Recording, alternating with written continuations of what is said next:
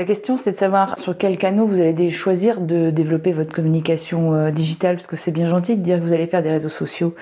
Mais enfin, c'est pas toujours tous les mêmes, donc euh, il y a peut-être euh, un choix à faire en fonction de, ce que vous recherchez à travers la présence sur les réseaux sociaux.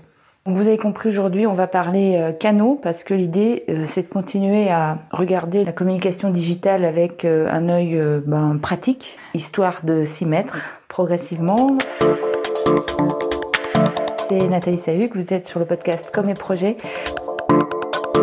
Le podcast qui veut vous aider à communiquer le mieux possible concernant les projets qui vous tiennent à cœur. C'est l'épisode 53 et c'est parti tout de suite. C'est une série pour euh, vous inviter pas à pas à vous approprier euh, ce vaste monde du digital et faire en sorte que vous puissiez l'utiliser dans votre communication d'entreprise ou dans votre communication de projet. En clair, comment professionnaliser l'usage de ces réseaux sociaux que vous utilisez probablement à titre personnel. Je viens vous faire un focus sur différents médias sociaux parce que on peut pas parler de réseaux sociaux euh, d'un bloc, bien sûr, et chacun ont leur mode de fonctionnement. Alors vous le savez de manière peut-être intuitive pour un certain nombre d'entre eux que vous utilisez à titre personnel. Euh, moi, ce que je vous propose, c'est de les regarder sous un autre angle. Qu'est-ce que ça peut vous apporter par rapport au projet que vous avez et comment vous pouvez organiser une logique de communication et, euh, de présence sur, certains de ces réseaux sociaux euh, en fonction de l'intérêt que vous pouvez avoir pour votre projet. La première chose que je peux vous dire, c'est que dans tous les cas, il va falloir accepter les codes dont on a parlé dans l'épisode précédent, c'est-à-dire être régulier, euh, jouer l'interaction et l'engagement. En matière de contenu, il va falloir aussi réagir, répondre, donc euh, prendre un temps de, de présence, on va dire, euh, sur ces réseaux sociaux. Et puis, bah, en matière de contenu, je me rappelle quelque chose de personnel, quelque chose de précieux qui soit utile et quelque chose qui soit en relief, euh, passionné et pas forcément euh, au goût de tout le monde. Si vous voulez plaire à tout le monde sur les réseaux sociaux, vous ne serez présent auprès de personne. Allez, on y va. Alors Twitter. Twitter, c'est quelque chose de très rapide, euh, très intello, plutôt sur les idées. On est là pour marquer des opinions, on est là pour réfléchir sur des logiques de métier, pour aller chercher de l'expertise. Euh, de la connaissance. On est là pour briller. C'est le côté euh, premier de la classe, si vous voulez. Quand vous utilisez Twitter, il faut, euh, à mon sens, travailler tout ce qui relève de votre expertise professionnelle, votre hauteur de vue.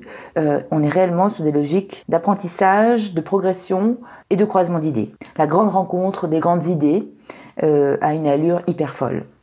Au passage, je dis que Twitter, c'est bien pour faire de la veille, euh, pour euh, récupérer énormément d'infos rapidement euh, sur des sujets et pour intervenir sur des conversations avec des experts, tout autant que vous ayez effectivement un point de vue. Et c'est toute cette logique de crédibilité métier que vous pouvez développer sur Twitter. Facebook. Alors Facebook, c'est un peu peut-être ce qui va le plus vous gêner et peut-être ce qui va le plus enfin vous déranger parce que vous avez probablement un usage personnel de Facebook et la limite entre le personnel et le professionnel est toujours un peu compliqué. Alors, selon votre activité, ça peut avoir beaucoup de sens d'aller faire sur Facebook. Et euh, ça tombe bien, Facebook développe des pages pro, ça c'est la première chose. Facebook développe aussi des possibilités de faire de la publicité à, à moindre frais. Euh, c'est beaucoup moins cher que d'autres réseaux. Et il y a un intérêt réel si votre projet touche à un moment ou à un autre une communauté de particuliers. Donc c'est vrai pour des associations qui veulent euh, sensibiliser à une cause, par exemple, c'est vrai pour des collectivités, évidemment, euh, et c'est vrai pour un certain nombre d'entreprises qui peuvent avoir un intérêt à développer un discours en direction d'un certain nombre de particuliers soit sur les idées qui sont liées à son activité et à la consommation de ce produit, soit euh, pour sa marque employeur de manière un peu décalée par exemple. Donc c'est quand même un réseau qui est assez intéressant et c'est quand même le plus populaire. Donc Facebook c'est quand même quelque chose, euh, à mon sens, dans la logique de communication, qui d'abord touche la grande communauté, euh, qui développe la communauté, qui inspire la communauté et qui derrière génère toutes les émotions positives d'amitié, de joie, de plaisir, de fête et qui peut toucher euh, tout ce qui relève du lifestyle. Voilà pour Facebook. LinkedIn. Alors LinkedIn, on est initialement euh, dans les carrières, dans les compétences et dans les RH et on développe sur le business, sur le management et sur tous les sujets en lien avec le business et le management. Donc ça veut dire que derrière LinkedIn, il y a l'efficacité, euh, les organisations, euh, tous les sujets autour de la performance et de l'amélioration des entreprises. Il y a donc aussi euh, des possibilités d'exister dans le service aux entreprises, et puis tout ce qui relève euh, du champ des compétences de manière très large. L'expertise, les soft skills, les formations, euh, le management, etc. Donc c'est un univers très fort, très connoté boîte, entreprise, entrepreneuriat, euh, plutôt classique. Euh, on va trouver beaucoup d'industries qui sont présentes, beaucoup de services aux industries qui y sont présentes, euh, beaucoup de business aussi, et ça sera très intéressant notamment par rapport à des logiques en lien avec la communication interne, la marque employeur évidemment, mais pas uniquement. Si vous êtes sur des activités B2B, ça peut avoir beaucoup de sens. C'est un petit peu plus compliqué pour les collectivités par exemple, où on va avoir des logiques euh, peut-être plutôt euh, d'advocacy marketing.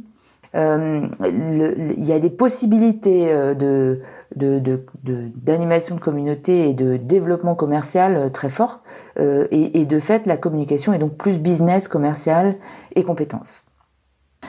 Instagram, c'est un petit peu le Snapchat pour les vieux.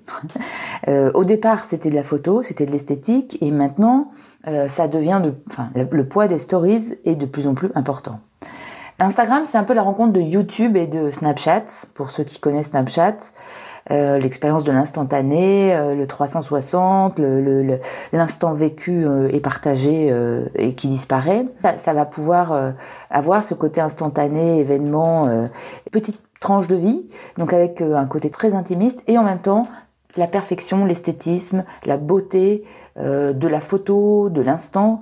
Donc on est sur des choses plutôt subtiles, jamais très directes sur euh, naturellement l'offre de service, beaucoup plus sur euh, le. C'est un espace pour dévoiler un peu ce que vous souhaitez être et faire dans votre vie. Vous pouvez jouer avec Instagram et les stories je sais pas moi, imaginez que vous pourriez donner un petit article euh, de gala euh, sur la vie cachée euh, que vous avez, c'est vraiment l'endroit pour le mettre. Ce que vous voulez partager, ce que vous acceptez de partager de votre intimité, vous pouvez le mettre sur Instagram en stories. Et ce que vous mettez et qui reste par rapport à votre votre marque ou votre votre projet, ce sont des photos très léchées, très esthétiques, qui les unes à côté des autres vont vouloir donner un sens. donc c'est à la fois une construction très calculée et à la fois des bulles de spontanéité. Je, dirais que pour votre projet, c'est moins direct, mais c'est extrêmement important si votre activité est liée à votre personnalité, par exemple, parce que c'est un bon moyen de faire comprendre votre personnalité. Parler de Snapchat, je ne vais pas vous en parler parce que j'ai pas cette expérience. C'est quand même très très ancré sur les très jeunes euh, les ados et, euh, voilà, au-delà de 20 ans, on est moins sur Snapchat, ça vient. Ceci étant, ça va se développer et donc la valeur forte de Snapchat, c'est l'expérience, euh, l'instantané. Euh, J'envoie, euh, tu prends et si tu prends pas, c'est trop tard. Euh, voilà, donc il y, a, une logique un peu différente, extrêmement intéressante d'expérimenter des choses là-dessus.